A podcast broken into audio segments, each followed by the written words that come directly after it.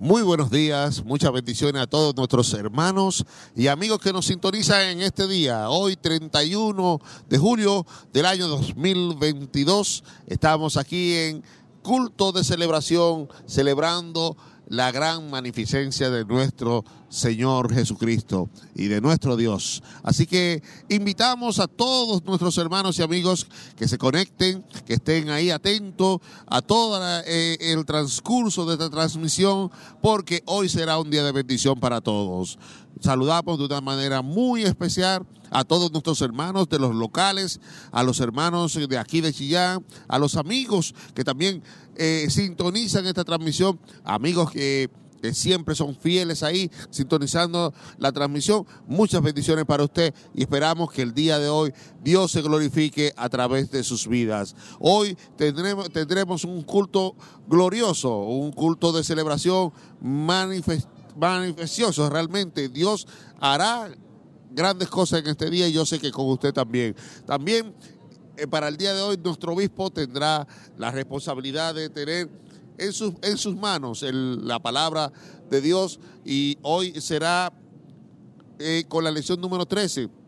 Dice, cuando el viento sopla, parte 1, Hechos 2, 1, 4. Ese será el tema para el día de hoy. Así que manténgase atento a esta transmisión, manténgase atento a todo lo que va a transcurrir en este día. Pero no, todo no se queda ahí. Tenemos también muchísimas informaciones y una de ellas es nuestro querido hermano Johan, que también tiene información para darnos en este día. Dios le bendiga, hermano Johan. Bendición, hermano Kelvin. Un gusto saludarles y a los hermanos, hermanas y amigos que están a través de la sintonía. Amén. Cuénteme, tenemos informaciones muy, realmente muy eh, enriquecidas para, todos nuestros jóvenes. Dígame. Bueno, hermano Kelvin, estamos trabajando hace un tiempo eh, con los jóvenes y adolescentes. Eh, la información inmediata son nuestros cultos que hacemos cada dos semanas. Esto es en Chillán, en Barros Arana 436. Y este día miércoles 3 de agosto tendremos dos temáticas. Para los adolescentes, eh, hasta 17 años, permiso, estaremos viendo noviazgo real versus relaciones pasajeras. Amén. Hablándoles desde ya, desde una perspectiva bíblica y por supuesto de acuerdo a su edad, lo que esto es. Y también nuestros eh, ancianos, los ancianos de la corporación han estado trabajando con los eh, jóvenes mayores a partir de los 18 años para desarrollar el líder que hay en ellos. Y en esta oportunidad estará nuestro hermano Michael y la, temática será Protege tu corazón. Gloria Esto Es, es lo inmediato. Esto es para este miércoles. Para este miércoles 3 de agosto en Barros Arana 436 en Chillán. Bueno, la invitación a todos los jóvenes realmente de que puedan asistir a esta, a esta temática que tiene eh, la, corporación y nuestro hermano Johan también como, como líder de, los jóvenes. Así que la invitación, mi hermano, hágale la invitación a todos los jóvenes del ministerio para que puedan asistir. Por supuesto, les esperamos eh, ahí en ese lugar y también aquellos que eh, quieran acompañarnos, las puertas están abiertas y queremos bendecirle a través de la palabra de Dios y tener un momento eh, de coinonía junto a los jóvenes. Amén. Hermano, yo creo que usted también nos preguntaba, bueno, y hay algo especial que se está realizando, que será la Semana de la Familia. Así es. Entonces, para esto, eso se inicia el día 15 con un ayuno congregacional y luego ya el día miércoles 17 de agosto eh, tendremos acá en el kilómetro 14, aquí en el Templo Corporativo donde estamos hoy,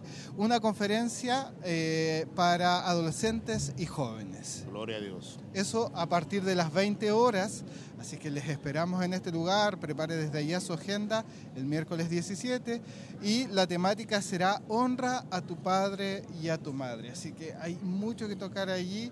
Eh, estará nuestro obispo ministrando, es la información que tenemos hasta el momento y por supuesto queremos que ustedes participen, eh, nuestros jóvenes, nuestros adolescentes, todos aquellos se animen a venir a este lugar y a recibir una bendición de parte del Señor. Así es, mi querido hermano. Es importante también que estas informaciones nosotros los padres la tengamos también presente porque somos lo que, que empujamos y motivamos a nuestros Así hijos a, a- a asistir a esta. Así que cada papito también estas informaciones ténganlas presente porque también nosotros tenemos que ayudar a nuestros hijos a, a que puedan asistir a estos tipos de, de actividades que tenemos. Esa es la idea, hermano Kelvin, y por supuesto el día jueves también estará una conferencia para padres e hijos. Así que la invitación a continuación, luego al, al otro día, el miércoles 18, y esta lleva por título, permiso, dice, El arte de una disciplina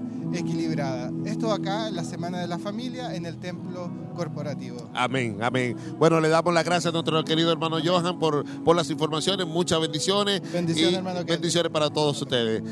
Eh, escuchamos las informaciones de nuestro querido hermano Johan con relación a estas actividades que tenemos para el día de, de eh, esta semana, miércoles.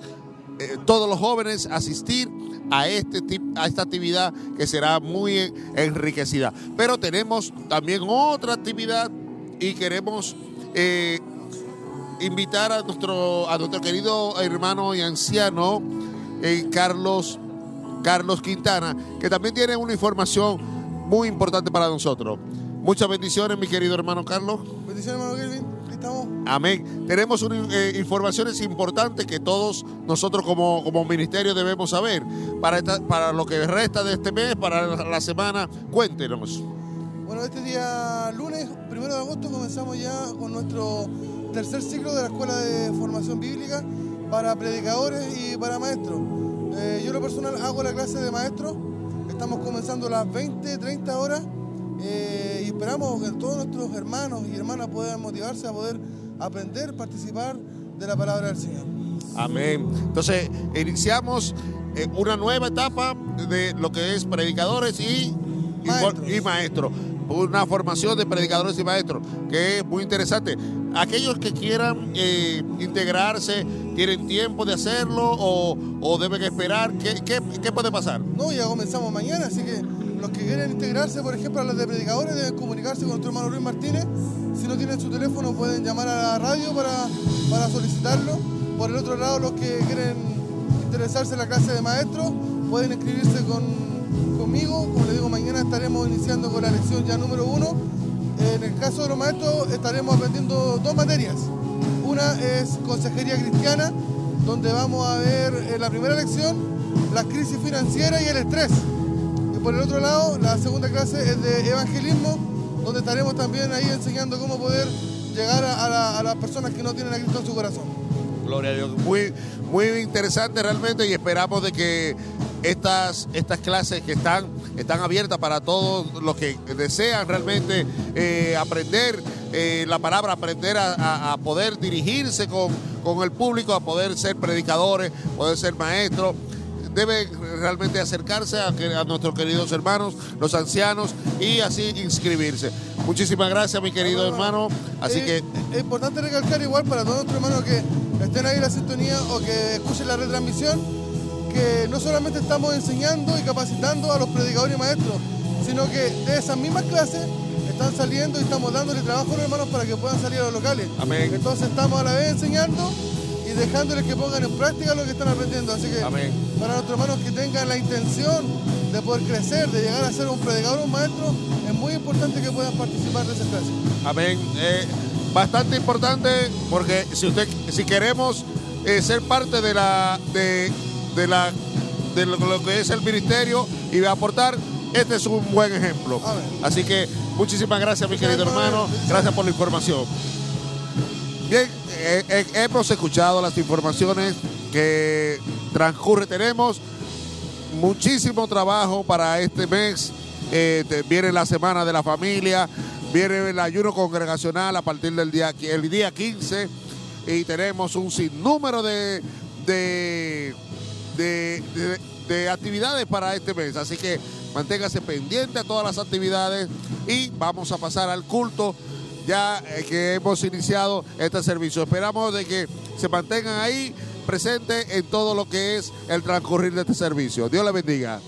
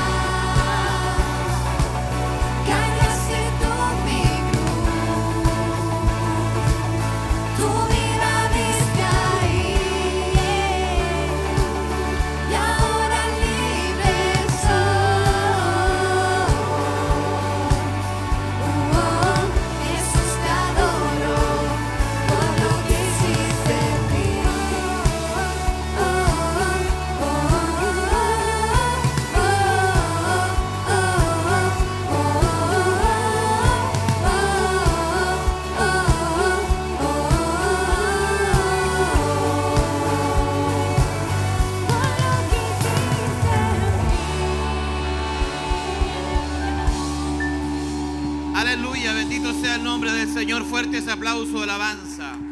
Santo es el nombre del Señor. Adoramos tu santo nombre. Bendito sea el Señor. Dios les bendiga. Amados hermanos, a cada uno de ustedes. Pueden sentarse. Gloria a Dios.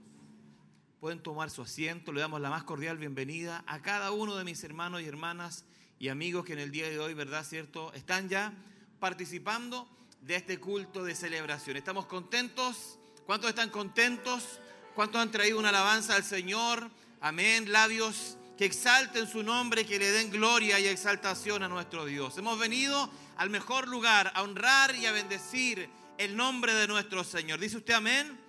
Gloria a Dios. Vamos a dar inicio a este culto y vamos a orar al Señor, vamos a inclinar nuestro corazón delante de la presencia de Dios. Si usted quiere orar a Dios sentado, parado hincado, como esté más cómodo, lo importante es que incline y que derrame su vida delante del Señor. Vamos a orar. Padre eterno, estamos delante de tu presencia, Dios mío, en este día, Señor. Hemos venido, Señor, delante de tus ojos, delante de tu planta, Dios eterno, con el propósito de adorarte, de exaltarte, de honrar tu nombre, de darte muchas gracias, Señor, por todas las bendiciones que nos concedes cada día, Padre eterno. Gracias por guardarnos, Señor. Gracias por estar en cada instante y en cada momento, Dios mío, trayendo ese favor inmerecido, esa gracia sobre tu iglesia. Oramos por cada hermano, por cada hermana, Dios mío, que será parte en este culto de celebración a través de los diferentes medios, Señor, en los cuales estamos transmitiendo y llevando este mensaje y este, esta celebración donde honramos tu nombre. Te pedimos, Señor, en este día, que tomes el dominio, Señor, toma el control de todo lo que haremos, Padre eterno, de la alabanza, aleluya, Señor, y de cada hermano y de cada hermana que está trabajando para que este culto se realice de la mejor manera. Te honramos, Dios amado, te exaltamos y toda nuestra alabanza y toda nuestra adoración, Señor, es para ti. Gracias por bendecirnos, Señor, y gracias porque estamos seguros que estás en medio de nosotros y que hoy día, una vez más, Señor, seremos grandemente bendecidos. Gracias, Señor, en el nombre de Jesús. Amén y amén. Bendito sea el Señor. Bríndele una alabanza al Señor. Aplausos de alabanza. Si quiere, levante sus manos y dele toda la honra y toda la gloria al Señor. Junto al grupo Renuevo, le invito a que se ponga de pie y que con todo el entusiasmo y con toda la alegría cantemos y alabemos al Señor.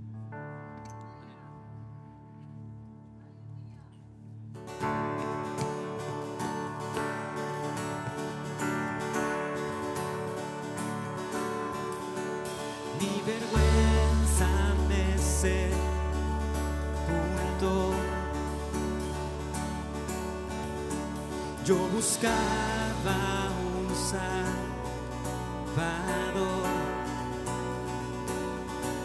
mas tu perdón me liberó. Muerto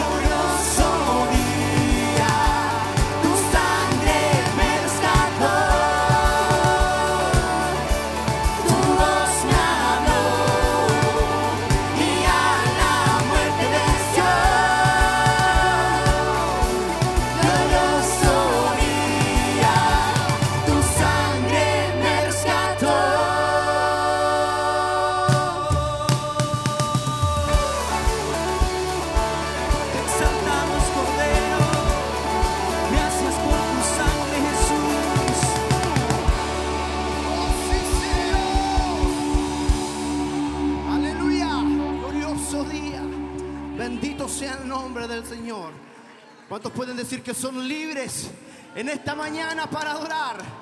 Amén. Él nos hizo libre. Él nos hizo libre. Aleluya.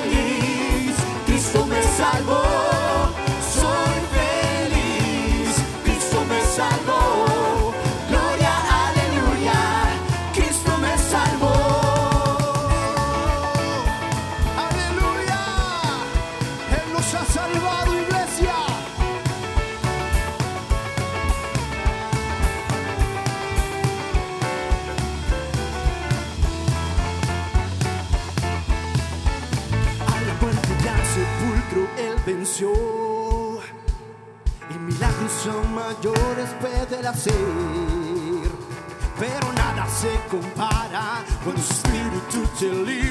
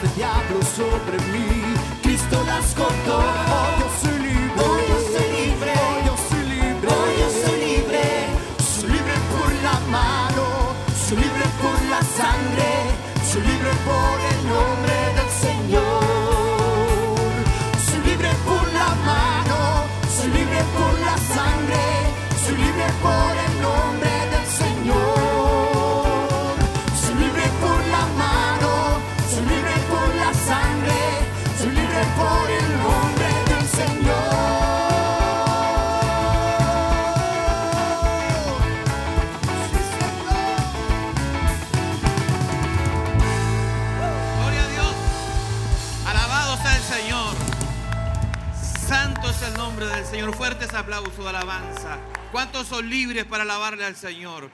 ¿Cuántos están felices? ¿Cuántos están contentos? Porque Cristo nos salvó. Bendito sea el Señor. Qué regalo más grande. Qué, qué, qué más hermoso, hermano, que tener la salvación de Dios en nuestros corazones. Reciba su asiento, por favor, mis queridos y amados hermanos. Estamos contentos, estamos felices en el día de hoy porque Cristo nos salvó, porque su misericordia nos alcanzó un día y hoy podemos adorarle y exaltarle con toda libertad. ¿Tiene usted libertad para adorar al Señor? Bueno, Dios nos hizo libres. Amén. Él ha roto las cadenas. Amén. Y hoy día estamos acá también para exaltar y bendecir el nombre del Señor. Vamos a orar una vez más, amados hermanos. Vamos a inclinarnos y en esta hora yo quiero que podamos hacer una oración especial.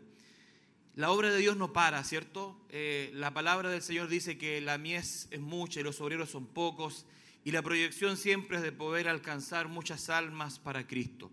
Y en este minuto, en este tiempo, ¿cierto? Nuestra iglesia, nuestra corporación está en un montón de desafíos económicos a través de la televisión y a través, ¿cierto?, de, muchos proyectos que nos van a permitir alcanzar muchísimas personas. Así que yo le quiero invitar a orar en esta dirección. Amén. Por la televisión, por la televisión regional que vamos a tener. pero para esto necesitamos milagros, milagros del Señor, que Dios toque corazones, que Dios sobre nuestras vidas. Amén. Vamos a orar. Padre eterno, en el nombre de Jesús, Dios amado, estamos una vez más delante de tu presencia, Señor. Presentamos, Dios mío, nuestras vidas delante de tus ojos, tal y cual como somos, Señor. Nos humillamos delante de tu presencia, sabiendo, Señor, que tú eres el Dios todopoderoso, el Dios creador y omnipotente. Estamos felices, Señor, porque nos has alcanzado y porque nos has salvado. Dios mío, pero mira cuánta gente, Señor, todavía no te conoce. Cuánta gente necesita alcanzar la salvación de Dios en sus vidas. En esta mañana, Dios mío, oramos, Dios mío, por esta obra, oramos por nuestro obispo, oramos por la iglesia, por todos estos proyectos, Señor, que están ahí funcionando, avanzando a paso agigantado, Señor, para poder llegar a muchísimas almas más, para que muchos más puedan también alcanzar el gozo de la salvación. Dios del cielo, Señor, sin duda, si tú no estás con nosotros, Señor, no tenemos nada. Sin duda, Señor, lo más importante es tu presencia. Y queremos pedirte que dirijas, Señor, todo lo que se está haciendo.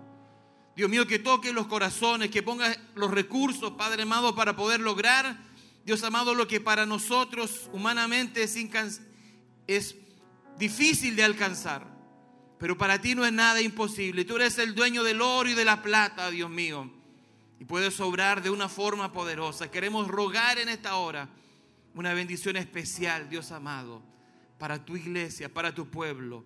En el nombre de Jesús. Amén y amén. Bendito sea el nombre del Señor. Bríndele una alabanza al Señor, un aplauso de exaltación al Señor. Quiero compartir con ustedes un versículo bíblico, pero sin antes saludar a todos mis hermanos que se han ido añadiendo a este culto, decirles que son bienvenidos, decirles que estamos felices que ustedes pueden, puedan estar acá con nosotros. Algunos han venido por primera o por segunda o por tercera vez. Son bienvenidos, esta es su casa, este es su hogar y esperamos verles, ojalá siempre.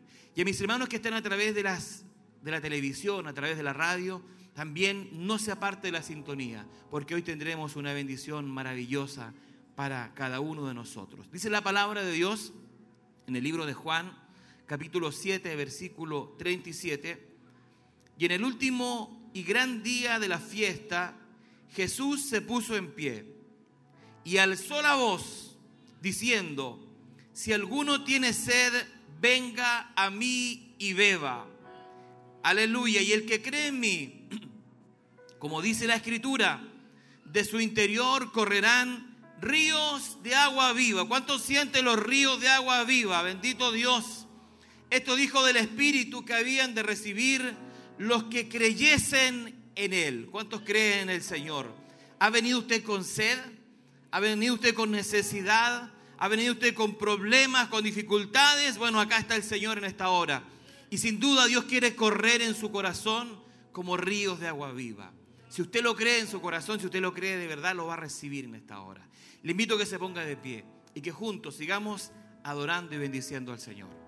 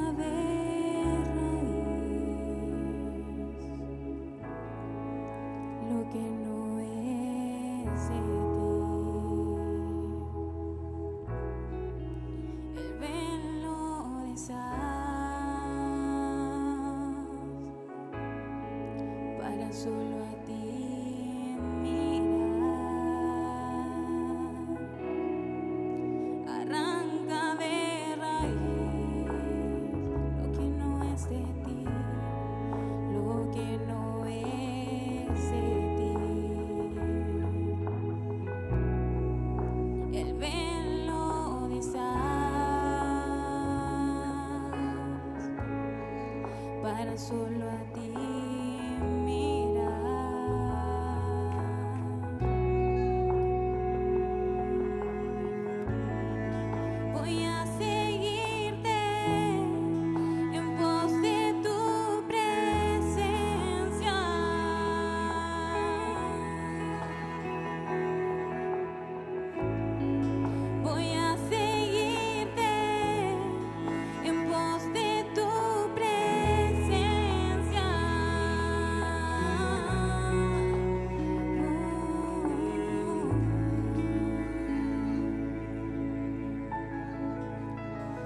Abre mis ojos,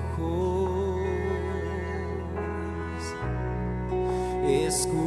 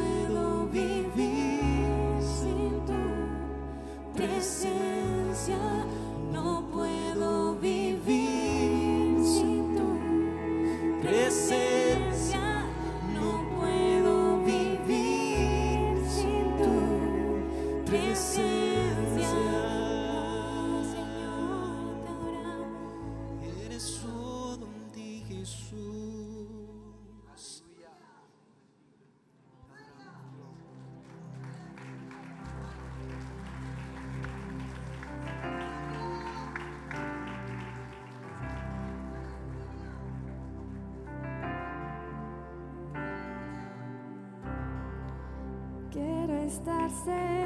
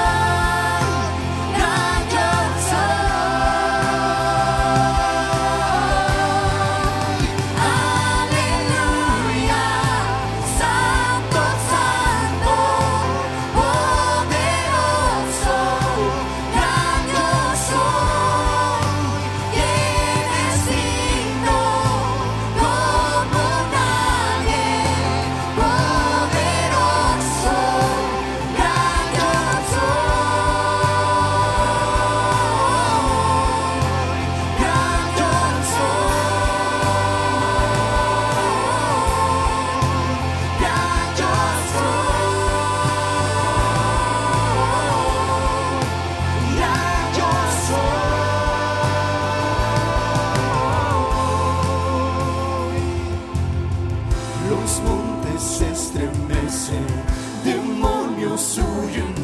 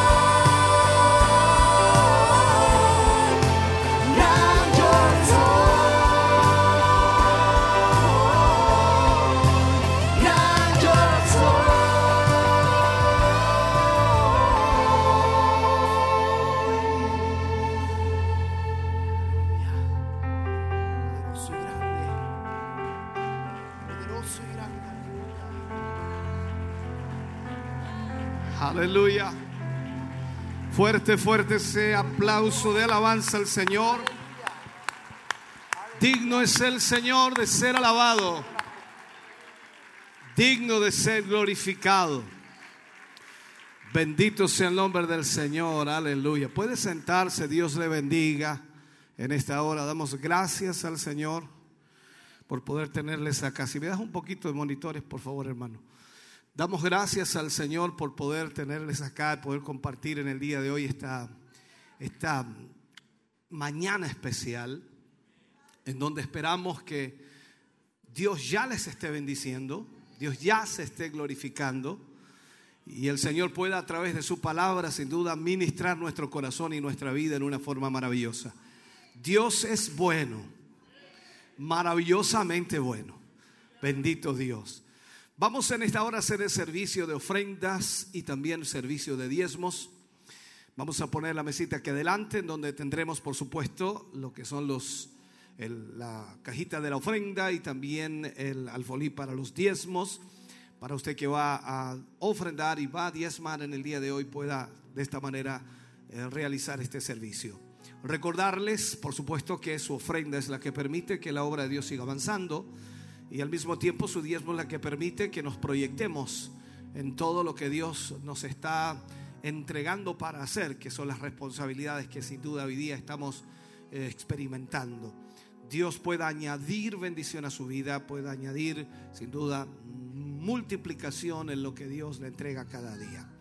Vamos entonces a pedirle también a nuestros hermanos que están en la sintonía, quienes están a través de la televisión, ahí en pantalla aparecerá toda la información para una transferencia bancaria para apoyar este ministerio, para apoyar esta obra.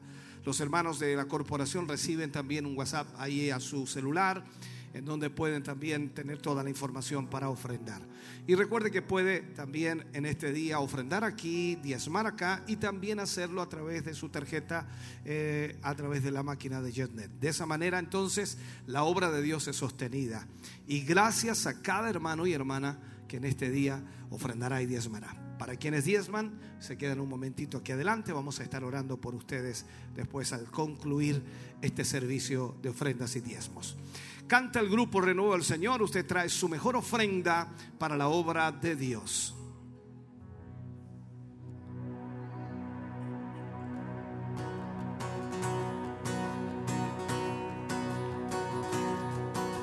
glorioso.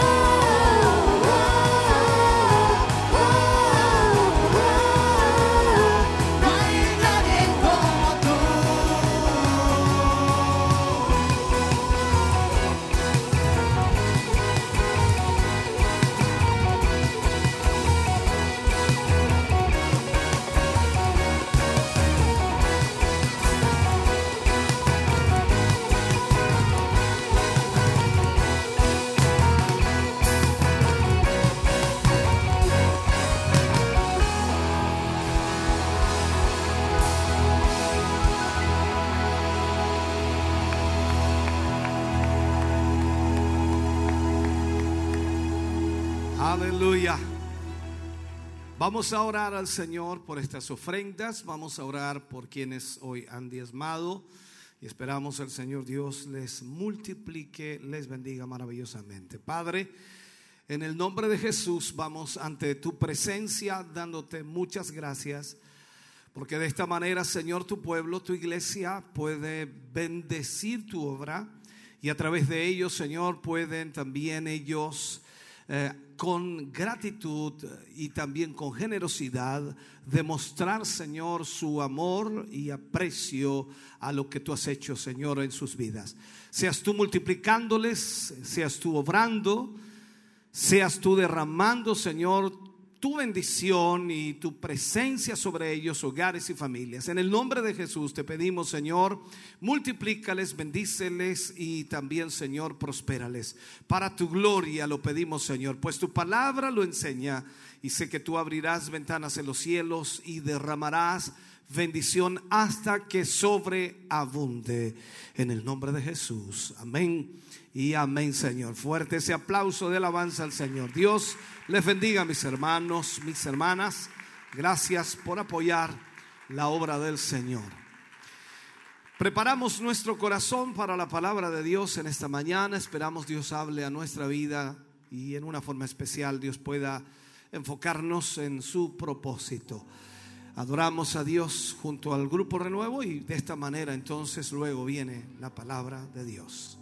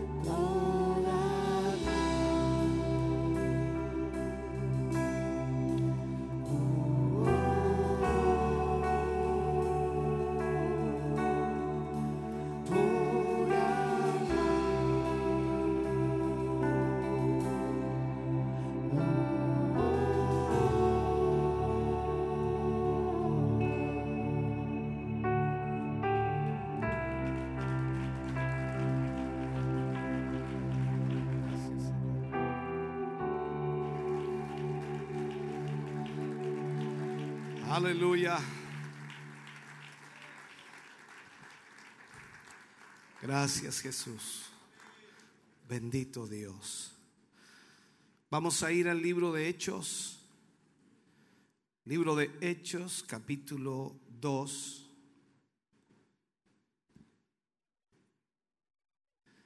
Hechos, capítulo 2. Versículos 1 al 4 leeremos este pasaje, lo hemos usado muchas veces, pero que sin duda vamos a volver a tomarlo para hablar en el día de hoy de del Espíritu Santo una vez más. Hechos capítulo 2, versículo 1 al 4, leemos la palabra del Señor, lo hacemos en el nombre de nuestro Señor Jesucristo. Dice, cuando llegó el día de Pentecostés, estaban todos unánimes juntos. Y de repente vino del cielo un estruendo como de un viento recio que soplaba, el cual llenó toda la casa donde estaban sentados y se les aparecieron lenguas repartidas como de fuego, asentándose sobre cada uno de ellos. Y fueron todos llenos del Espíritu Santo. Y comenzaron a hablar en otras lenguas según el Espíritu les daba que hablasen. Oremos al Señor. Padre, en el nombre de Jesús, vamos ante tu presencia, Señor, dándote gracias por tu amor, misericordia y bondad. Gracias por lo que en esta mañana recibiremos a través de esta palabra. Gracias, Señor, por lo que cada uno de nosotros lograremos entender, Señor, en lo que tú nos hables. Yo te pido, Señor, que abras nuestra mente y nuestro corazón para que hoy, Señor, con mucha atención podamos, Señor, entender lo que tú quieres enseñarnos. Gracias por lo que hoy sucederá. Anticipadamente te damos gracias por el mover de tu Espíritu Santo mientras prediquemos tu palabra. Y te agradecemos, Señor, por lo que hoy tú provocarás a través de tu Espíritu. En el nombre de Jesús pedimos tu bendición para la gloria de Dios. Amén y amén, Señor. Fuerte ese aplauso de alabanza al Señor. Aleluya. Puede sentarse, Dios le bendiga grandemente. Vamos a hablar en el día de hoy. Esta sería la, la temática o la lección número 13 y le vamos a titular hoy Cuando el viento sopla. Cuando el viento sopla. Lo que acabamos de leer, por supuesto, es el derramamiento del Espíritu Santo el día de Pentecostés. Y para la mayor parte de los cristianos hablar de estos versículos no puede ser de otra manera, sino que muy efusivamente. Pero hoy quiero ser muy mesurado, muy cuidadoso y ser muy puntual en lo que vamos a hablar. Porque no podemos malinterpretar, ni mucho menos podemos distorsionar la obra del Espíritu en la vida de cada creyente. Y si bien es cierto, el Espíritu Santo es poder en la vida del creyente, pero no es tan solo poder para hacer cosas a través del creyente, sino es poder para hacer cosas en el creyente. Entonces, ahí es donde debemos tener mucho cuidado cuando hablamos acerca del Espíritu Santo. Lo que estamos viendo en esta escritura y lo que quiero mm, marcar es el viento de Dios. Viento es traducido, por supuesto, del hebreo y también en el griego como aliento, como respirar, como soplar. La palabra griega se pronuncia penjumair, P N Y O O mair. Y es traducida también de una palabra que significa una corriente de aire respiro o brisa. Y por supuesto es una figura de aliento. Significa espíritu. Y es un principio vital entender esto. Una, es una disposición mental al mismo tiempo y sobrenatural de la vida. La palabra hebrea, ruach o ruach, como también deberíamos pronunciarla, es traducida viento y significa aliento sensible o también aliento violento. Sus expresiones, por supuesto, y sus funciones son aire, enojo, ráfaga, aliento, fresco, valentía y también mente.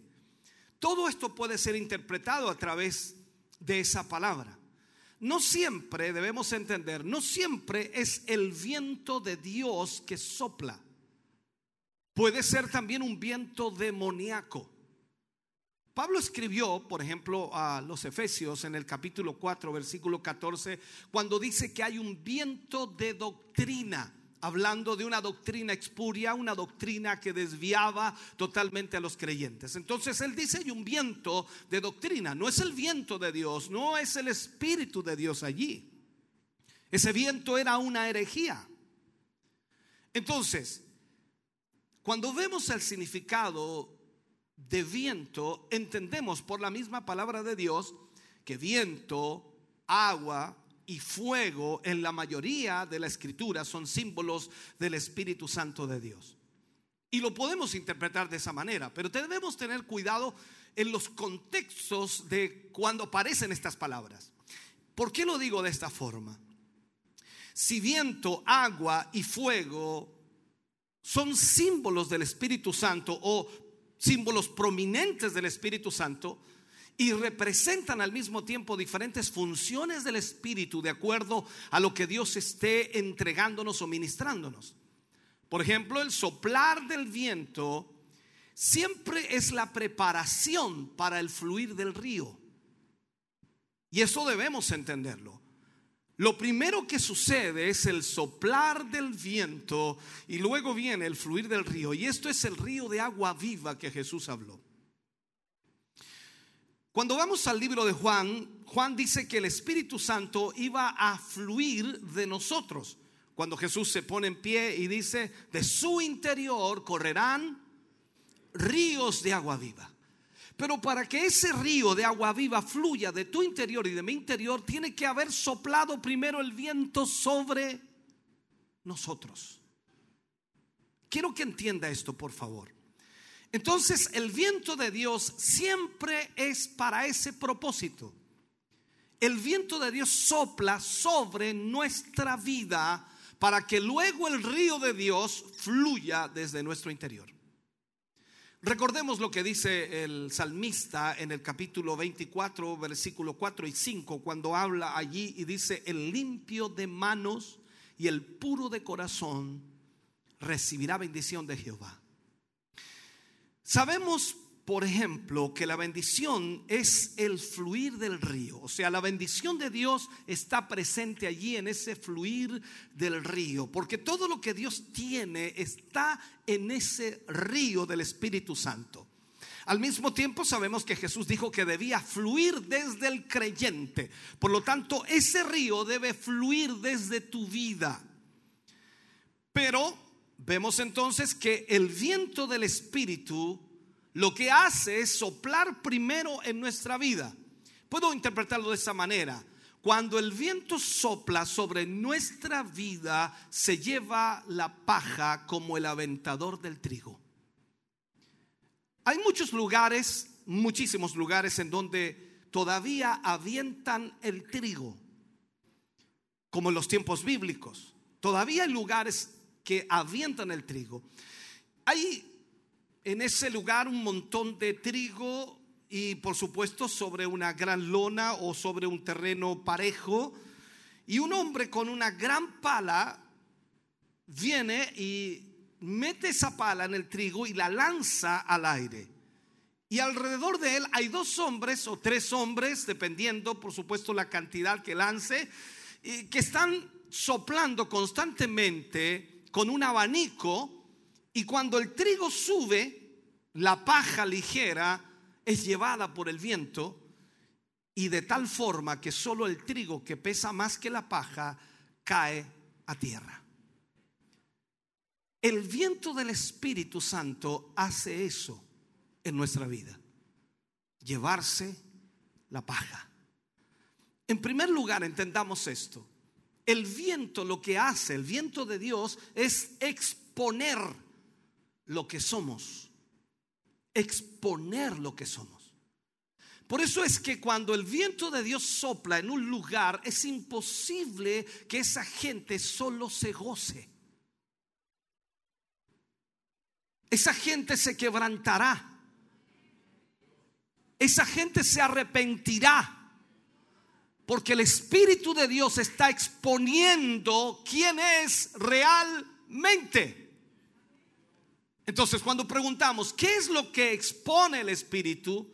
lo que hace es exponer nuestra actitud, exponer nuestros pecados, exponer lo que somos en realidad. Las excusas que tenemos son mostradas como ídolos por el viento del Espíritu. A medida que nosotros predicamos la palabra de Dios y esa unción esté sobre nuestras vidas, las cosas que los hombres pensaban que no estaban mal, de pronto vendrán a ser malas mientras el viento sopla. Hay mucha gente que viene a la congregación, que viene a la iglesia, se sienta allí a escuchar al predicador y lo que espera recibir de él es algo bueno para su vida. En realidad, mientras se predica la palabra, se comienza a dar cuenta que hay algo malo en su vida.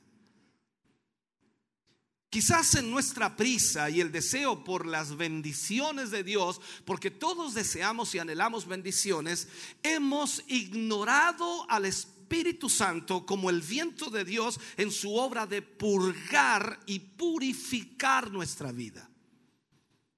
Queremos fluir, queremos que el río corra, queremos avivamiento, queremos mover de Dios, pero se nos ha olvidado que el viento de Dios viene para purgar y purificar nuestra vida. En otras palabras, puedo decirlo así, hemos predicado el lado equivocado del mensaje porque nos hemos enfocado más en los resultados del mover del Espíritu Santo y tenemos la tragedia de tratar de hacer la obra de Dios con manos no limpias y con un corazón que es impuro. Hemos predicado las bendiciones que vendrán cuando el, avivamiento venga o cuando el río fluya, pero no tenemos que rogar por eso, porque cuando el viento de Dios sopla y exponga el pecado, la gente se arrepentirá y al arrepentirse el río de Dios fluirá, por lo tanto traerá todas sus bendiciones sin necesidad de pedirlas. Eso va a suceder porque el río de Dios va a fluir. Lo que tenemos que predicar es el arrepentimiento, la restitución y sin duda la oración. Debemos predicar eso, no las cosas que traerán ese avivamiento. La mayor parte de los cristianos y predicadores hoy lo que más enfocan son las bendiciones que recibirán. Pero todas esas bendiciones están ligadas a mi arrepentimiento, a mi humillación delante de Dios, a mi reconocimiento del pecado en mí para que Dios pueda glorificarse a través de mí. Entonces hemos predicado el lado equivocado y de esa tragedia han salido dos extremos. Primero, como producto de la frustración de no poder hacer la obra de Dios o no tener un mover de Dios o no tener un avivamiento, ha aparecido un espíritu de imitación que es tremendamente prevaleciente, prevaleciente hoy día. Es increíble cómo la imitación ha llegado a ser parte de la iglesia cristiana. Imitamos lo que puede ser un avivamiento. Como no podíamos tenerlo, entonces, ¿qué hacemos? Lo imitamos. Y en todo lugar se está dando eso. La emoción humana está cambiando todo. Y hoy día la gente quiere emocionarse. Y esa emoción está nublando la vista de los hombres y mujeres para darse cuenta quiénes son realmente delante de Dios. Entonces, enseñamos a la gente cómo hablar en otras lenguas. Y eso lo vemos por todos lados. Obtenemos gente que increíblemente está detrás de ellos para que se caigan. Y cuando ellos reciban de alguna manera la imposición de las manos de aquellos que predican, dicen que cayeron bajo el poder del Espíritu Santo. Todo esto pareciera de Dios. Todo esto pareciera que hay un avivamiento. Ni hablar de lo que se hace hoy día con las chaquetas, con los pañuelos, con lo que sea, lanzándole a la gente para que caigan. Y es como que toda la gente está predispuesta a que eso ocurra, pero nadie está atento a lo que Dios quiere hacer realmente. Entonces, la imitación ha venido porque hemos ignorado al Espíritu Santo en su verdad purificadora, en su verdad limpiadora. Todos queremos el poder, la bendición, la unción, el derramamiento, pero no estamos entendiendo absolutamente nada porque lo primero que tiene que suceder es que el Espíritu Santo limpie nuestra vida de la paja. Así que el problema hoy es que la iglesia, hablo de la iglesia en general, está llena de basura al no poder obrar las obras de Dios, entonces que lo que hace las imita. No es concebible, no se puede, no se entiende. ¿Cómo puede haber un avivamiento? ¿Cómo puede haber danza si no está mal danzar? ¿Y cómo puede haber júbilo y alegría y regocijo y algarabía y saltos y brincos en una congregación y después de salir de la iglesia esa gente sigue pecando? Es inconcebible. En otro extremo, el producto de esta estrategia de alguna manera La tragedia es el desánimo, es el volver atrás. Dios dijo que tendríamos poder, pero como el poder no está ahí, entonces viene el desánimo y la pérdida de las vidas del pueblo. La gente se descarría. ¿Por qué? Porque hemos predicado el lado equivocado. Le hemos predicado el poder, la unción, la autoridad, y sus vidas no están viendo poder, ni unción, ni autoridad. Y no entienden que primero tiene que soplar el viento de Dios para que esa vida sea limpia. El mismo Espíritu Santo que trae las bendiciones de Dios también expone todo lo que no es de Dios. Cuando Ananías y Zafira, mirando esto en la escritura, cayeron muertos, el diablo no los mató.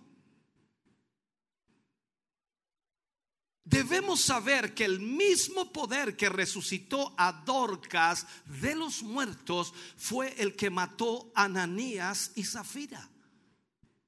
No fue Satanás el que mató a Ananías y Zafira, fue el poder del Espíritu Santo de Dios.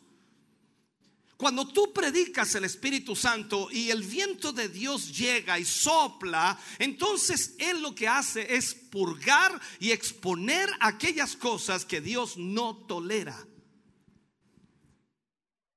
Tú y yo tenemos que saber, hermano querido, que el poder, que el poder para el servicio sufre un cortocircuito por la impureza. Esto es lo mismo en todo orden de cosas, cuando una conexión no está limpia, cuando una conexión tiene suciedad y se hace lamentablemente ese cortocircuito, es porque no está limpio el conducto. Ve tu vehículo, cuando tu vehículo en la batería, en el borne de la batería comienza a sulfatarse, no hace conexión, tienes que limpiarla para que la conexión eléctrica funcione. Es, exactamente lo mismo en tu vida, en mi vida. Cuando tú y yo estamos con impurezas en nuestra vida, mejor dicho, cuando hay pecado en nuestra vida, no podemos servir bien a Dios porque hay un cortocircuito allí. O sea, en otras palabras, la vida, el Espíritu Santo no va a operar donde se tolera el pecado. Donde sea que eso suceda, se pierde el poder porque el poder es una posición. Y eso debes entenderlo. El poder viene cuando tú estás en la posición correcta, en el lugar que Dios quiere que estés. Miremos esto. Cuando Sansón perdió el estar apartado para Dios, perdió su unción. Cuando el rey Saúl se rebeló, el Espíritu de Dios se apartó. David entendía perfectamente bien esto y cuando Natán lo reprendió, cuando Natán lo confrontó por su pecado, él en arrepentimiento dice, no me eches de tu presencia, no quites de mí tu Santo Espíritu. El poder de Dios no puede fluir a través de la vasija con corazón impuro. Por lo tanto, el viento de Dios viene a exponer la impureza de nuestro corazón. Un corazón, un corazón contaminado, un corazón impuro, mancha toda ofrenda ofrecida a Dios. El veredicto de Dios sobre lo inmundo es muy directo, muy conciso en este sentido. Cuando tú vas al libro de Ageo, capítulo 2, versículo 12 al 14, encuentras algo increíble allí. Dios le habla al pueblo de Israel y le dice, si alguno llevare carne santificada en la falda de su ropa y con el vuelo de ella tocare pan o vianda o vino o aceite o cualquier otra comida, ¿será santificada? Y los sacerdotes respondieron, no. Y dijo Ageo, si un inmundo a causa de cuerpo muerto tocare alguna cosa de estas cosas antes mencionadas, ¿será inmunda? Y respondieron los sacerdotes y dijeron, inmunda será. Y respondió el profeta Ageo y dijo, así es este pueblo. Y esta gente delante de mí, dice Jehová. Y asimismo toda obra de sus manos y todo lo que aquí ofrecen es inmundo. ¿Qué pasaba aquí? Israel, el pueblo de Dios estaba contaminado. Dios dijo que todo lo que tocaban u ofrecían estaba contaminado. Cuando tú vas al libro de Tito, cuando ves allí en el capítulo 1, versículo 15, lo que dice, todas las cosas son puras para los puros, más para los corrompidos nada les es puro.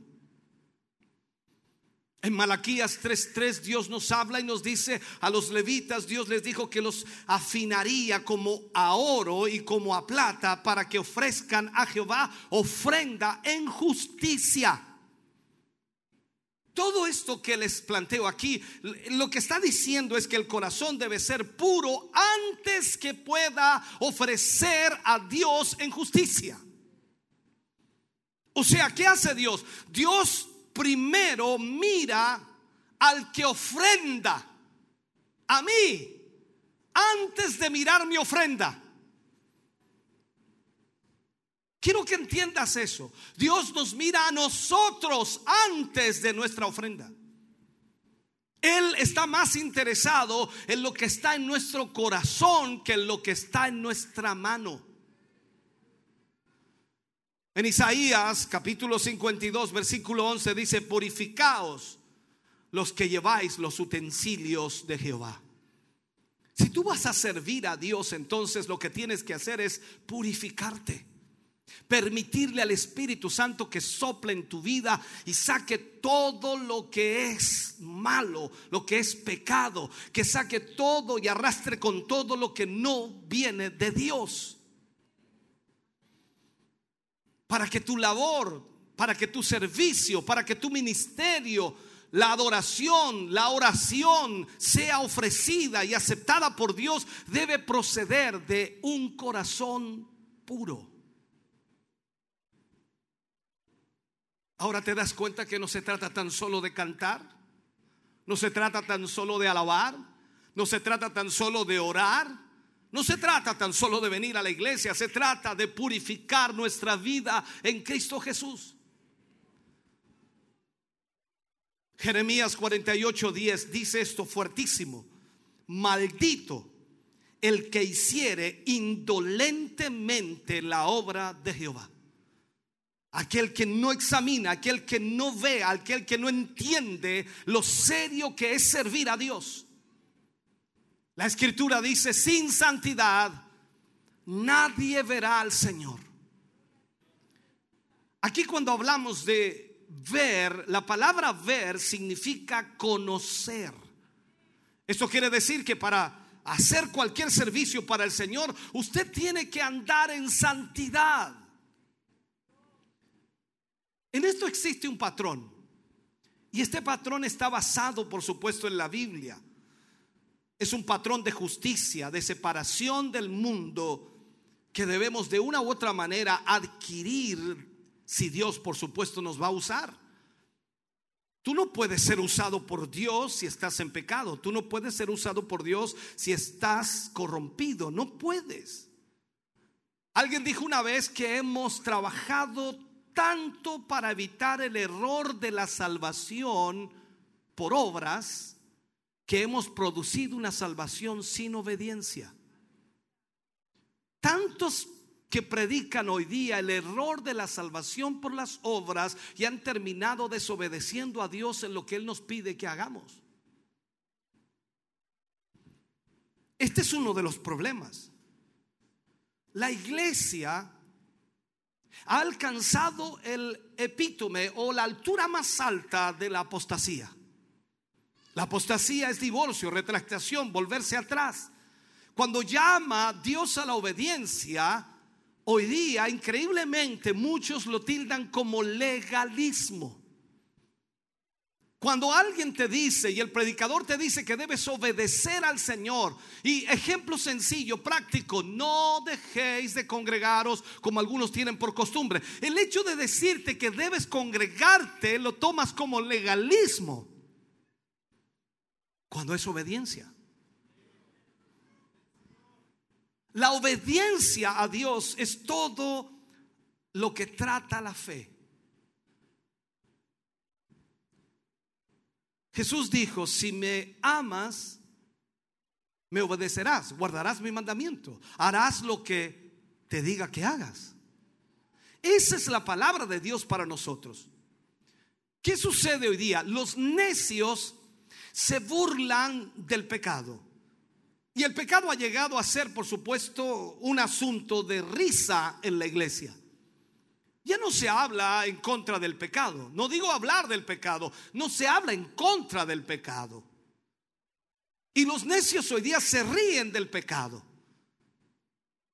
¿Sabe? Hay, hay una ausencia del temor de Dios. Hay una ausencia de esa santa ira de Dios contra la injusticia. Hay una ausencia de eso.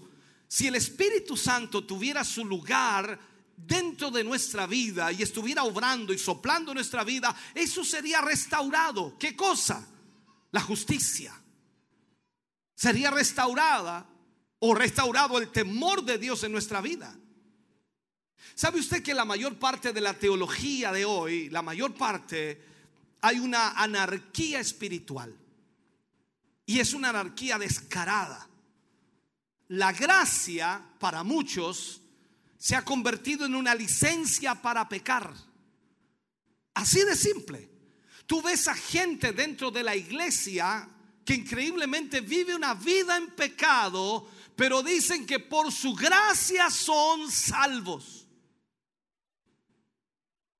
Cuando vemos el versículo 4 del libro de Judas, se habla de hombres impíos que convertirán la gracia de Dios en una licencia para pecar o como dice el texto, en un libertinaje. Pablo entonces refuta esta doctrina en la carta a los Romanos capítulo 6 versículo 1 y él dice, perseveraremos en el pecado para que la gracia abunde en ninguna manera. En ninguna manera. Esa es la respuesta de Pablo a los que piensan que viviendo en la gracia pueden pecar libremente porque la gracia de Dios está sobre ellos. Pablo dice, porque los que hemos muerto al pecado, ¿cómo viviremos aún en él? Si usted ha muerto al pecado, ¿cómo puede volver a pecar? ¿Cómo puede volver a vivir de esa manera? La mentira que se enseña es que como estamos bajo la gracia, no importa cómo vivamos, porque la gracia de Dios nos cubre. Y esto ha traído lamentablemente que los valores y la moralidad del mundo pase a ser parte de la iglesia y han tenido la audacia de llamarlo gracia. Por eso hoy día tú vas a encontrar, discúlpame que me salga un poco, vas a encontrar iglesias en donde los homosexuales pueden vivir tranquilamente porque el mismo pastor es homosexual. Y eso es solo una muestra. Vas a encontrar iglesias en donde el pecado abunda. Y Pablo dijo, ¿acaso perseveraremos en el pecado para que la gracia abunde? En ninguna manera.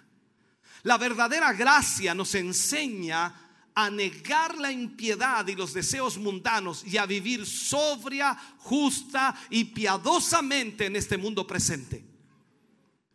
Sin embargo, es un día siniestro cuando los hombres encuentran aliento para pecar en su conocimiento de que Dios es un Dios de gracia y misericordia.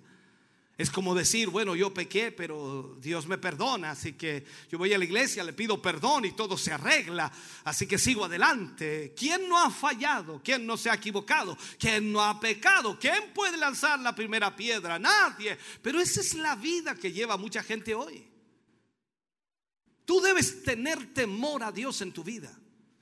Entonces, cuando el viento de Dios no está soplando, el pecado es tratado suavemente desde el púlpito y llegas a un lugar en que el Espíritu Santo no tiene libertad para soplar, para exponer el pecado, porque desde el púlpito no se habla absolutamente nada. Eso es lo que encuentras en la iglesia de hoy en día.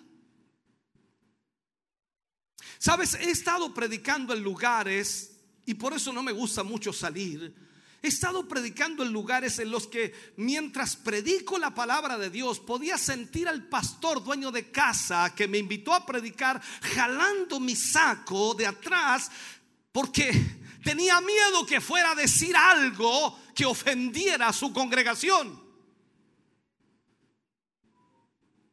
Y vamos a pasar por eso una y otra vez durante todo el recorrido. Vamos a pasar por eso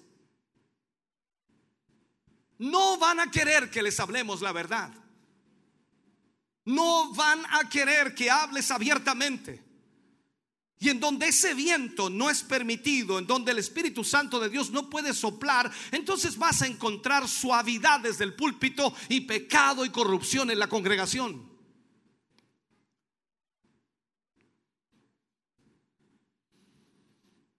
El púlpito es ordenado por Dios.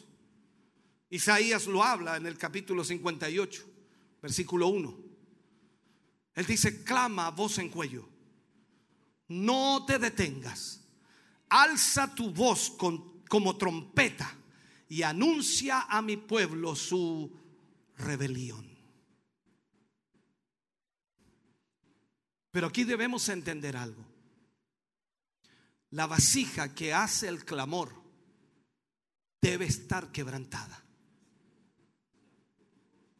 No, no puedes, no puedes usar el púlpito como una trinchera de cobardes. Darle a los demás la receta y no vivirla tú. Nosotros mismos debemos estar quebrantados primero para que Dios pueda fluir con su viento, pueda soplar con su viento. Nadie tiene el derecho de traer una palabra dura hasta que ellos mismos hayan llorado sobre el pecado e intercedido por el pueblo. Pero tú vas a encontrar predicadores que hablan en contra del pecado y ellos mismos son adúlteros y pecadores. El otro lado extremo es la suavidad el, predicador ideal de hoy es un hombre apacible, exhortando al pueblo con palabras suaves, amorosas, cariñosas.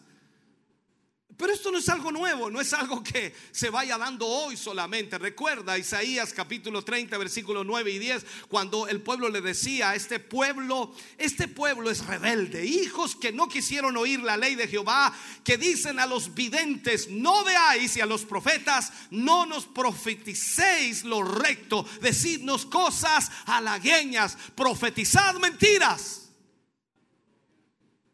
La gente se siente bien cuando viene a una iglesia en donde les dicen que todo está bien.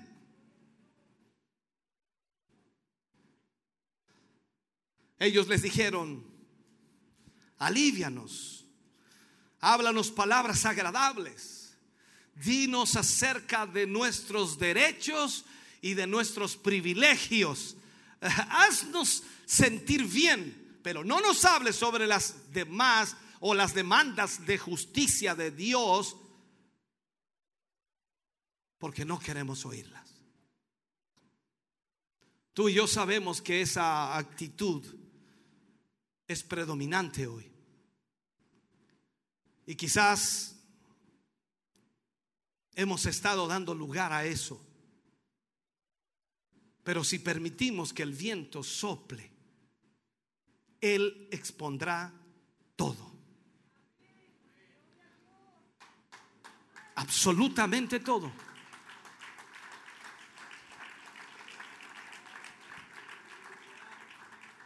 ¿Sabes tú que la actitud predominante de más del 85% de los miembros de la iglesia, y saca cuentas aquí, más del 85% de la iglesia es debemos sentirnos bien?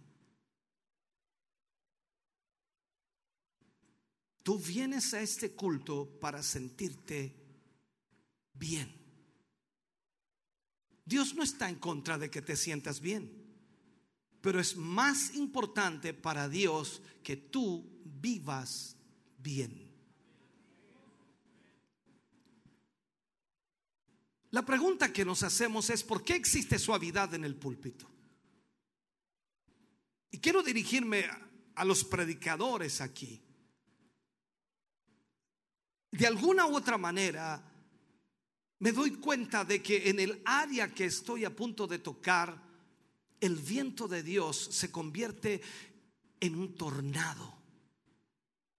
O sea, la suavidad en el púlpito en muchos lugares y en muchos casos brota del hecho de que el predicador no ha tratado con el pecado en su propio corazón.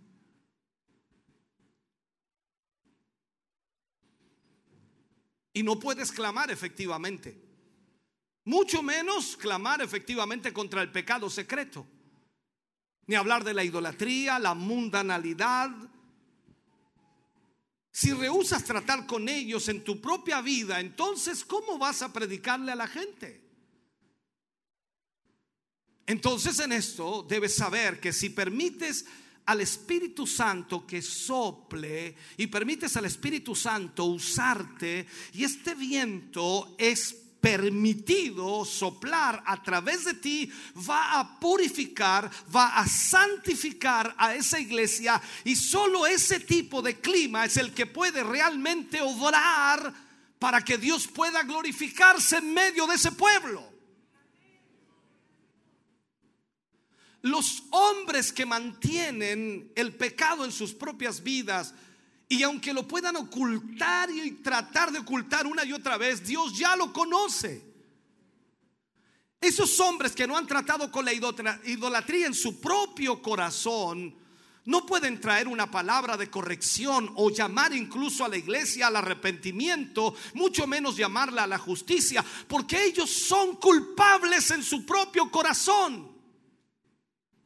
Son como David, quien habiendo cometido adulterio y habiendo asesinado al esposo de Belsabé, no pudo corregir sus propios hijos cuando pecaron. ¿Con qué autoridad lo haría? ¿De qué manera podría hacerlo? El pecado no confesado y la injusticia quitan la habilidad de pararse y traer el llamado de corrección y reprensión a la iglesia para el arrepentimiento. Muchos padres no pueden llamarle la atención a sus hijos porque ellos mismos han sido culpables de pecados, expuestos por sus pecados y no tienen la autoridad para poder ordenar su casa.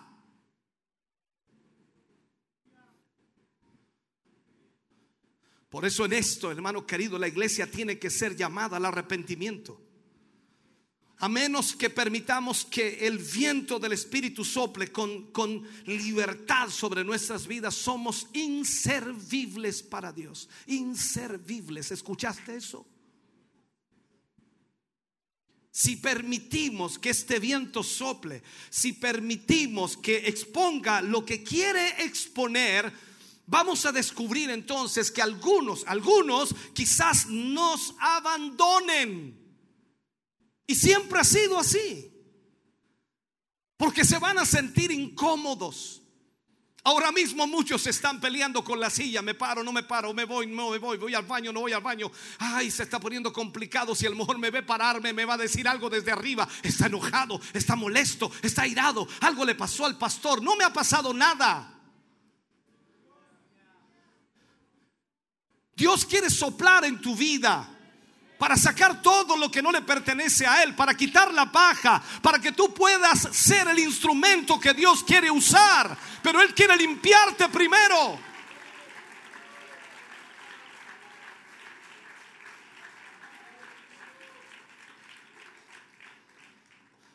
Días atrás veía un video por allá, por no sé si, si era en Asia, en donde una, una, una creciente de río trajo una inundación increíble, pero tú miras allí y ves eh, árboles, palos, ramas, un agua negra, oscura, que arrasaba con todo. Y Dios no quiere que de tu interior corra ese tipo de agua. ¿Quién va a beber de esa agua? No sirve de nada eso. Por eso es que cuando hablamos del río de Dios, cuando el río de Dios fluye, ah, ese río va a fluir con un agua limpia, clara, que dan deseos de beberla. Por eso es que el, viento tiene que soplar primero para llevarse la paja y cuando el río fluya será un agua cristalina que dice que salta para vida eterna.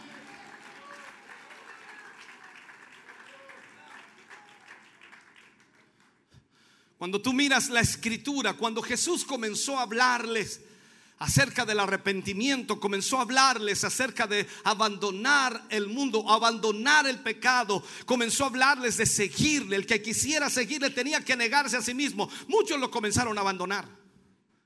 Los primeros discípulos abandonaron a Jesús.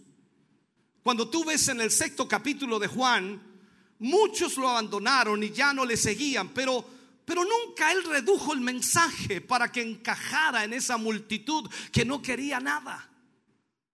Esto no se trata de caerte bien. ¡Ay, que, que es agradable! Mi pastor es tan agradable. Él dice cosas tan lindas. A mí me gusta escucharlo porque siempre, siempre me trata muy bien. ¿Cómo te estoy tratando hoy?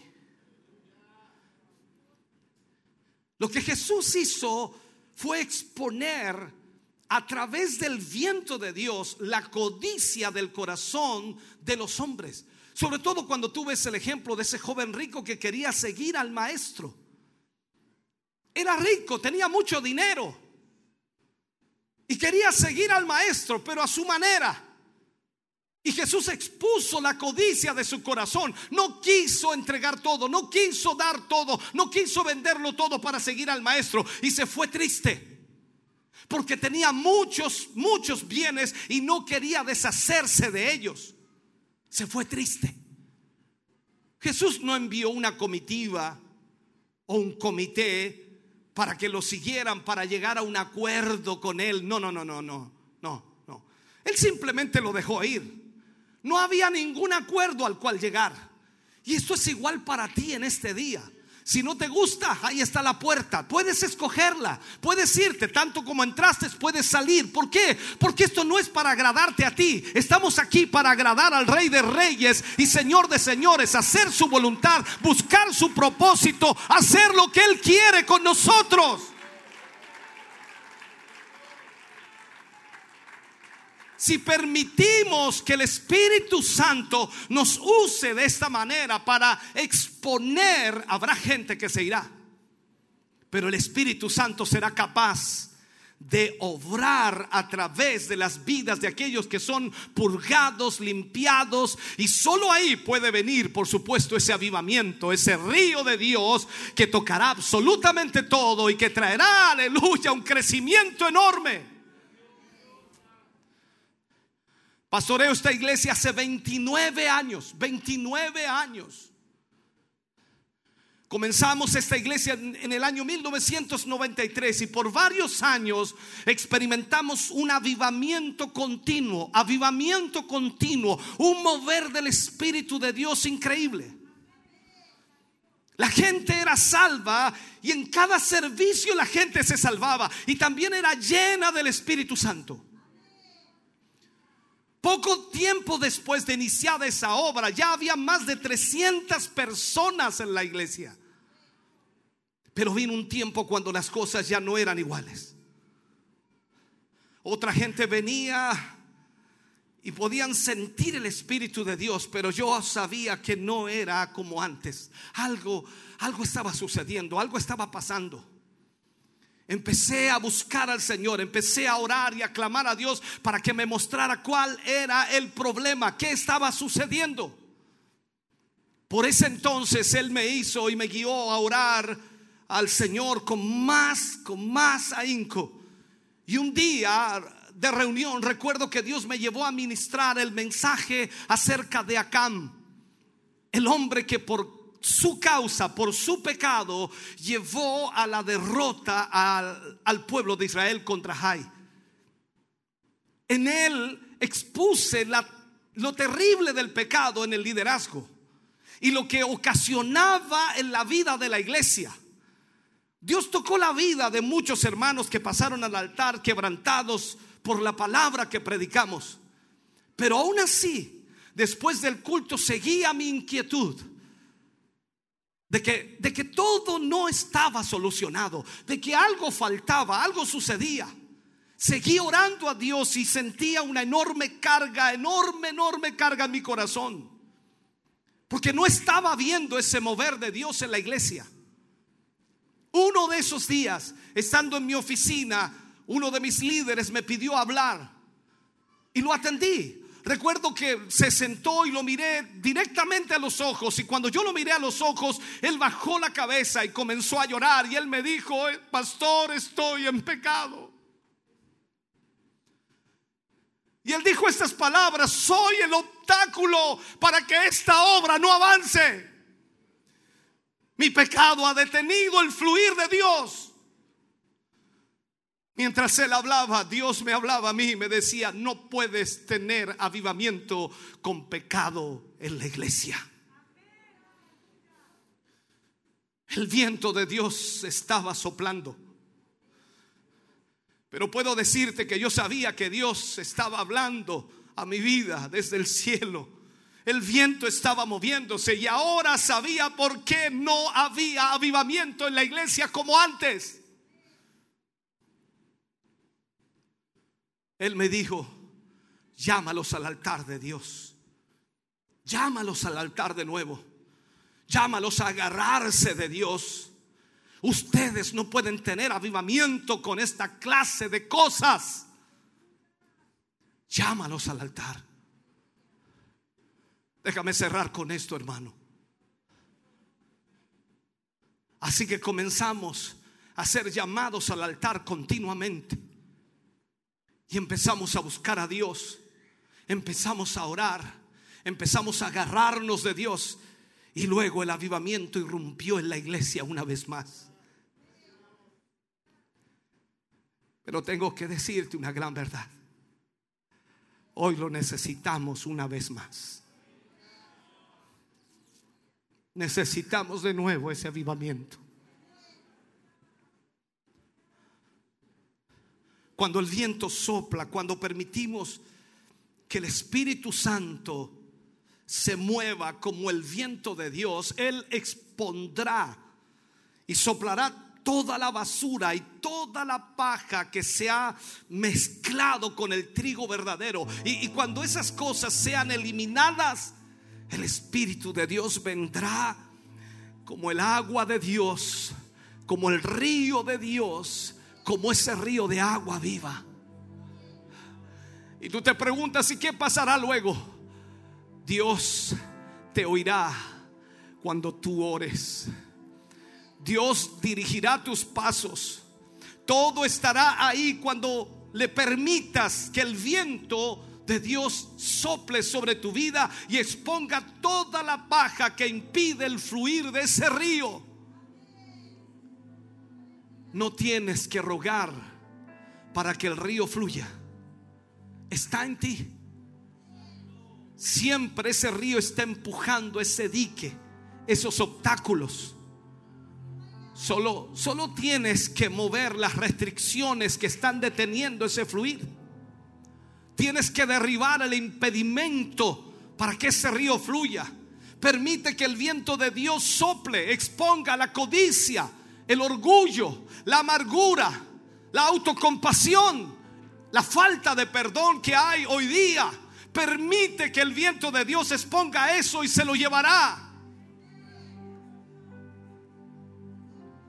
Sabemos que mucha gente se irá o se arrepentirá. Limpiarán sus vidas para que el Espíritu pueda obrar. Cuando tú vas al capítulo 5 del libro de los Hechos y ves a Ananías que se paró y dijo que había vendido su heredad y había traído el precio de la heredad frente a Pedro. Y Pedro le dijo y le pregunta, ¿es por esta cantidad que lo has vendido? Y él mintió. Porque guardó una parte del precio. Luego Pedro le dijo, ¿por qué permitiste que Satanás pusiera en tu corazón el mentir contra el Espíritu Santo? Cayó muerto allí mismo. Tres horas después, su esposa, Zafira, llega allí con la misma mentira y murió tal como su marido. Si Pedro no hubiera discernido esa mentira en el altar ese día, el espíritu de vida, el espíritu de avivamiento nunca hubiera continuado. El espíritu de vida, en la vida del espíritu, no puede operar cuando este tipo de cosas son permitidas y prevalecen dentro de la iglesia. Cuando el viento sopla, Él expondrá todo lo que le impide venir como el río de agua viva, sanando todo lo que pueda tocar a su paso. ¿Sabes? Dios, Dios va a tratar muy personalmente contigo y conmigo. Dios va a tratar con nuestra vida. Porque es a través de nosotros que Él quiere que este río fluya y este avivamiento venga sobre esta iglesia. Y más aún, a través de esta iglesia Dios puede derramar este avivamiento a toda esta ciudad. ¿Y por qué no decirlo a toda esta región? ¿Y por qué no decirlo a todo este país? Dios puede hacer lo que Él quiera, pero tú y yo debemos permitir que el viento de Dios sople en nuestra vida y se lleve toda la paja para que Dios pueda obrar y pueda derramar su río sobre nosotros. Ponte de pie, iglesia, por favor.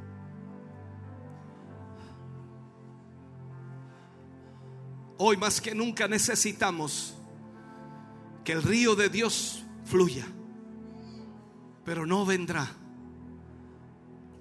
sin antes el soplar del viento de Dios. Mira la Biblia, mira la escritura.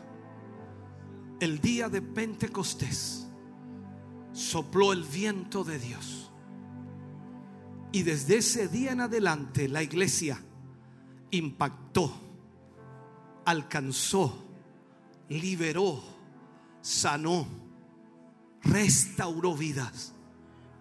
Y dice, eran añadidos a la iglesia cada día los que habían de ser salvos.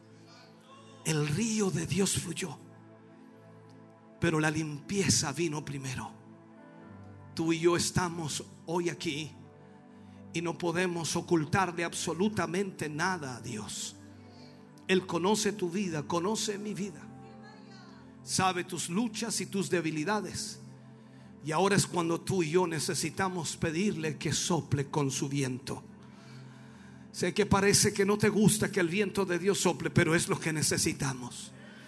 Que su viento sople sobre mí para que se lleve la paja, para que se lleve lo que impide el fluir de ese río. Y hoy tú y nadie más que tú tiene la decisión que tomar. Este altar está para ti en esta mañana. Y si quieres pedirle al Señor que sople sobre tu vida, ven, ponte de pie aquí y permite al Espíritu Santo que sople en tu vida. Que se lleve toda maldad, todo pecado, que se lleve toda opresión, que se lleve todo aquello que impide tu gloria o la gloria de Dios. Necesitamos es- ese fluir de Dios, ese viento de Dios para nuestra vida. Aleluya, aleluya, aleluya, aleluya. Oh, gloria, gloria, gloria. Te adoramos Jesús. Ven, ven al altar, ven al altar.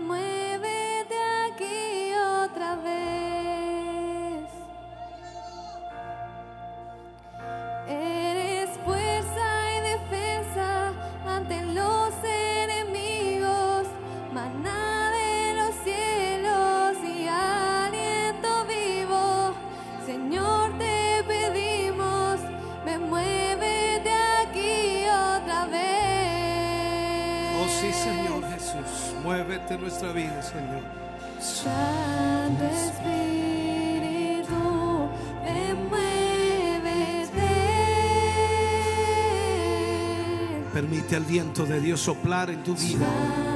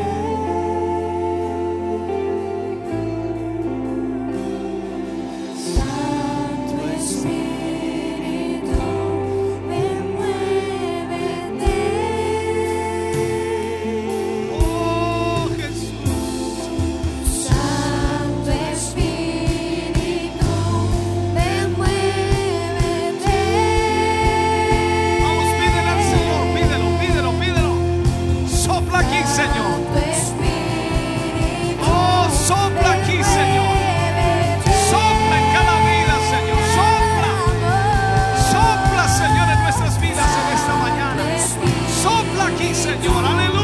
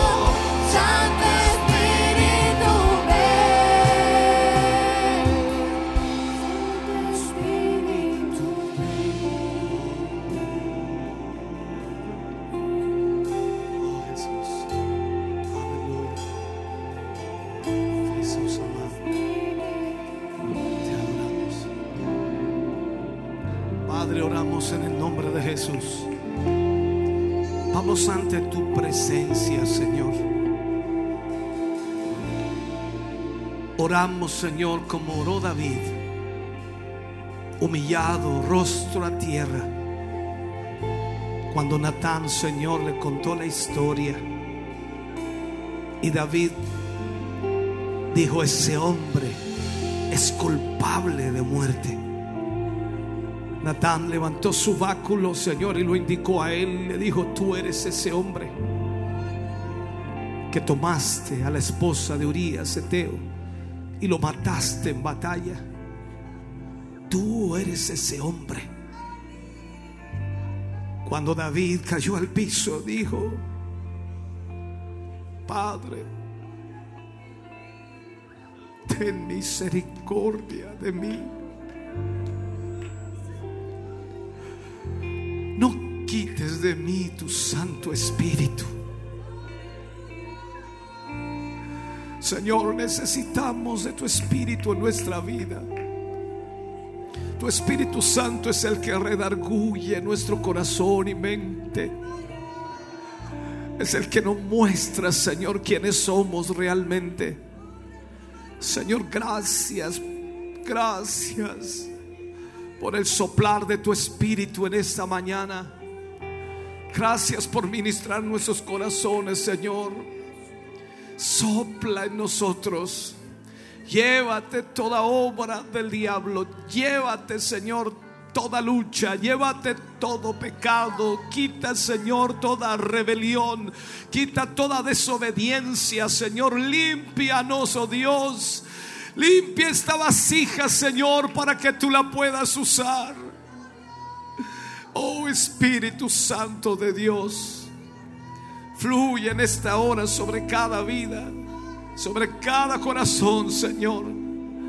Que tu Espíritu sople aquí, Señor, y nos liberte. Rompa las ataduras, rompa las ligaduras. Quite, Señor, toda opresión del enemigo. Padre, en el nombre de Jesús.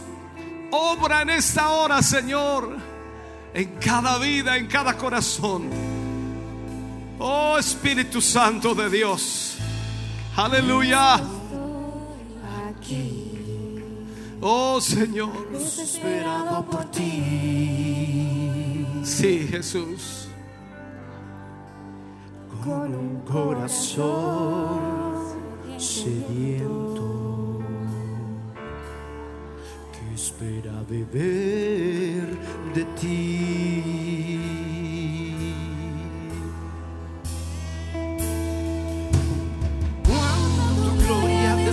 A un lugar, toda la tierra tiene que adorar. Resucitan los muertos, se sanan enfermos por tu poder. Queremos de ti,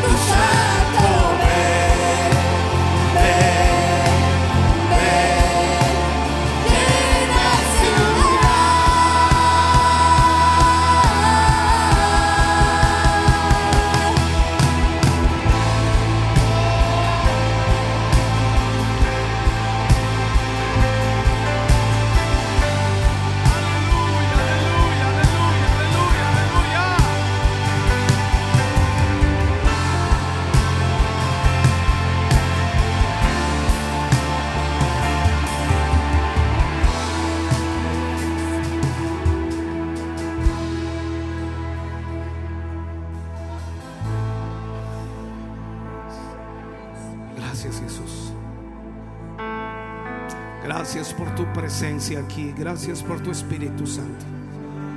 Gracias por bendecirnos. Gracias por tocarnos. Gracias por soplar en nuestra vida. Por limpiarnos. Gracias Señor. Estamos en tus manos Señor. Estamos en tus manos Jesús.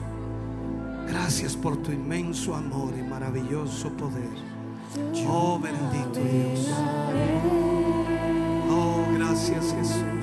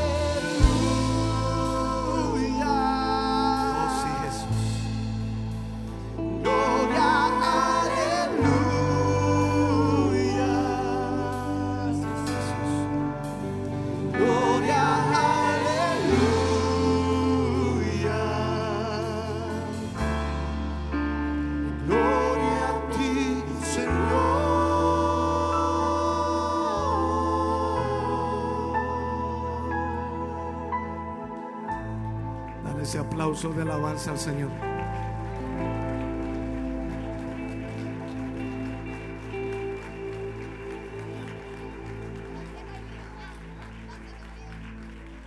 Oh Señor Jesús.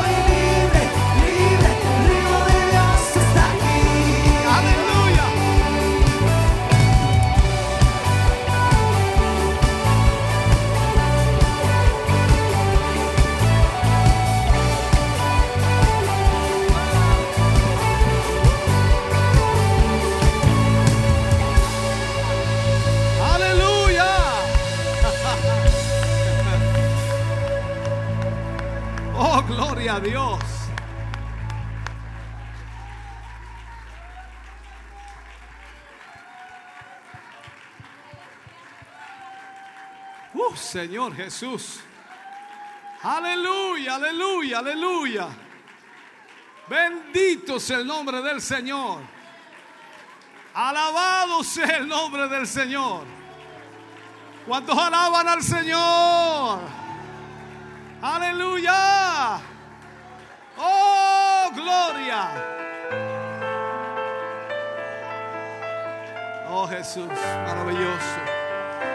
Espíritu Santo de Dios sopla, fluye. Oh Jesús, aleluya. Obra de la masuro coetemela.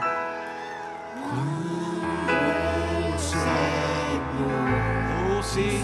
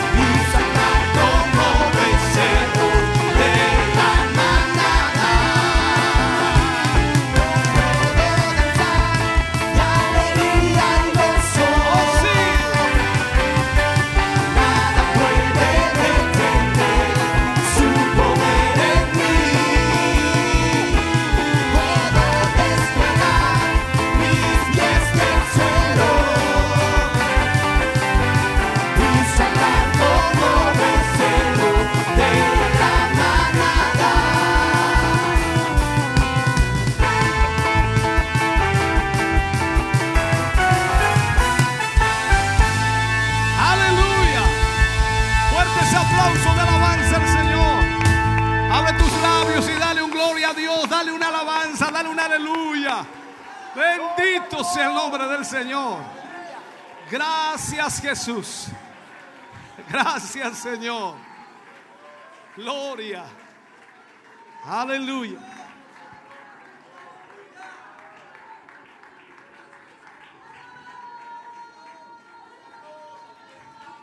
Aleluya. Uh. Puede sentarse, mi hermano, si puede hacerlo. Dios le bendiga.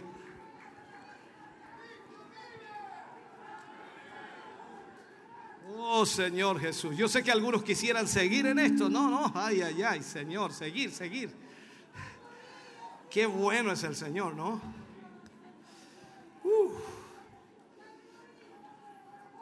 Algunos avisos para lo que nos resta. Bueno, ya comenzando el mes de agosto, ¿no? Lunes, mañana lunes comienza la escuela de formación bíblica para maestros y predicadores miércoles 3 de agosto, eh, 19.45 horas, está el culto de jóvenes, adolescentes y jóvenes adultos. De 12 a 17 años, jóvenes adolescentes van a tratar el tema noviazgo real versus relaciones pasajeras. Joven adulto tratarán el tema protege tu corazón. Lunes 15 de agosto, recordarles, estamos en el ayuno congregacional Hemos convocado ayuno, todo un día de ayuno, desde las 7 de la mañana hasta las 18 horas aquí. Uy, Señor, y no vamos a comer nada. No, es ayuno. Amén. Desde las 7 de la mañana hasta las 6 de la tarde. Usted puede llegar a la hora que pueda. Entendemos que algunos llegarán un poquito más tarde, otros más tarde, otros llegarán al final de la tarde, otros tendrán que irse a mediodía. Pero importante que usted esté ayunando ese día. Amén como la palabra de Dios nos ha enseñado en los tres temas de ayuno. Y si no lo escuchó, bueno, métase a la página hugomontesinos.cl, encuentra allí los temas del ayuno y usted sabrá a qué nos referimos. Lunes 15 de agosto, 7 de la mañana a 18 horas aquí en el templo corporativo. Es feriado el lunes 15. 17 al 21 de agosto está eh, la, la temática de familia restaurada. El 17 de agosto la conferencia para jóvenes y adolescentes aquí. El 18 de agosto conferencia para padres e hijos. 19 de agosto encuentro de niños. 20 de agosto seminario para matrimonios. Y el 21 de agosto, domingo, cerramos con un encuentro de familias. Esperamos en el Señor tengamos una semana extraordinaria. Y el 27 de agosto está Noche de Milagros aquí en el Templo Corporativo. Esto es, por supuesto, el día sábado 27 de agosto. Invite a aquellos que, por supuesto, no conocen al Señor y aquellos que están enfermos y creemos que con ese ayuno congregacional que vamos a hacer, uf, vamos a ver la gloria de Dios en esa noche de milagros. Lo creemos con todo nuestro corazón. Amén. Así que invite a sus amigos, conocidos, familiares, para que vengan a conocer al Señor. Ese día también estará con nosotros la hermana Gladys Muñoz cantando en forma especial. Bien, vamos a estar orando por las peticiones que tenemos. Eh, antes de eso, recordar a algunos hermanos, hay un listado de hermanos que me van a acompañar a las 5 de la tarde aquí. Vamos a estar trabajando, sacando algunos materiales ya para limpiar todo lo que es el set o dónde van a ir los sets de televisión, materiales que tenemos que guardar en la bodega y todo eso. Así que a las 5 de la tarde yo los espero aquí y los que quieran acompañarnos, mientras más vengan mejor, menos nos demoramos. Una hora, dos horas máximo para poder hacer ese trabajo. A mí me encanta trabajar, así que hermano querido, venga para que vea a su obispo trabajar también, porque de repente dice, predica nomás, predica. Ya. Bien, entonces, 5 de la tarde esperamos a los hermanos, anótense ahí con los ancianos si alguien más quiere venir. Familia Flores Daza agradece a Dios por protección de un incendio y también agradece a Dios por cumplir 13 años de matrimonio. Damos gracias al Señor, esa noche estábamos preocupados pero el ángel de Jehová estaba ahí cuidando a nuestros hermanos, gracias a Dios. Hermana Carmen Araya agradece a Dios por liberación dentro de su familia. Qué bueno, damos gracias a Dios también por ello. Vamos a estar orando entonces por las siguientes peticiones, son hartas. Uh, por, eh, aquí dice cas, cas, es lo que leo eh, Carter Venegas, por Macarena Andrade Arellano, por Andrea Contreras Arellano, por Héctor Hernán Hernández, por Luz Eladia Hernández, por Alberto Troncoso Bravo, por Felipe Ceballos, por Juan Mardones, por Sara Venegas, por Gavino Contreras, por la familia González Salazar, por en, Endy o Henry, algo así, Leiva, Cristian Salazar, por Bernardo Troncoso Bernardo Troncoso, por Alicia Caro, por Misael, Masa, Maciel Urrutia, disculpen, por Francis Concha, por Sandra Gómez, por Yasna Vázquez, por Agustina uh, Suger, por Eliana García, por Juan Barría, por Miguel Avilés, por Gloria Rosales, por Liliana Are, ahí me perdí, por Américo Oliver o, Alverón, por Daniel Flores, por Hilda Cerda, por Olga Pardo, por la familia Biel Malastra, por Belén Baeza Montesinos, por Cristóbal Baeza Montesinos, por Delfino Rubio Rubio, por Domingo Rubio, por Ángela Urra, por Cecilia Montero, por Mariano Urra, por Nancy Correa, por la familia Pino eh, Correa, por Paola Chávez, por Julieta Chávez, por Norma Riquelme, por José Luis Soto, por Marianela Candia, por Mario Soto, por Leonel Soto, por la familia Vázquez Canto, por Danixa Soto Muñoz, por Rocío Zapata, por Daniela Martínez, por Margot Soto, por Juan Carlos Herrera, por Ángela Ramírez, por la familia Manrique Soto, por la familia Soto Muñoz, por Sergio San Martín.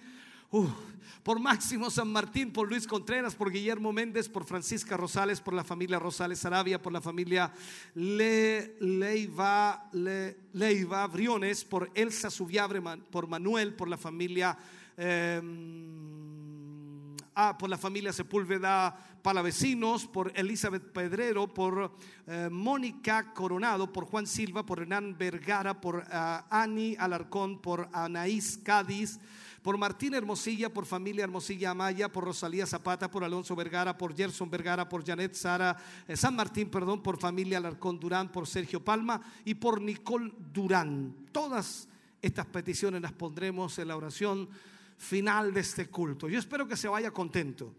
Te dice, ¿por qué tantas oraciones, pastor? Es que por porque, porque Dios está orando y la gente está recibiendo milagros, sanidades, restauración y la gente está pidiendo más. Y mientras más pidan, más Dios obra. Así es, ¿no? La escritura dice que todos los que le traían al Señor Jesús desde la mañana hasta la tarde eran sanados. Así que hermano querido, confiemos en lo que Dios hace.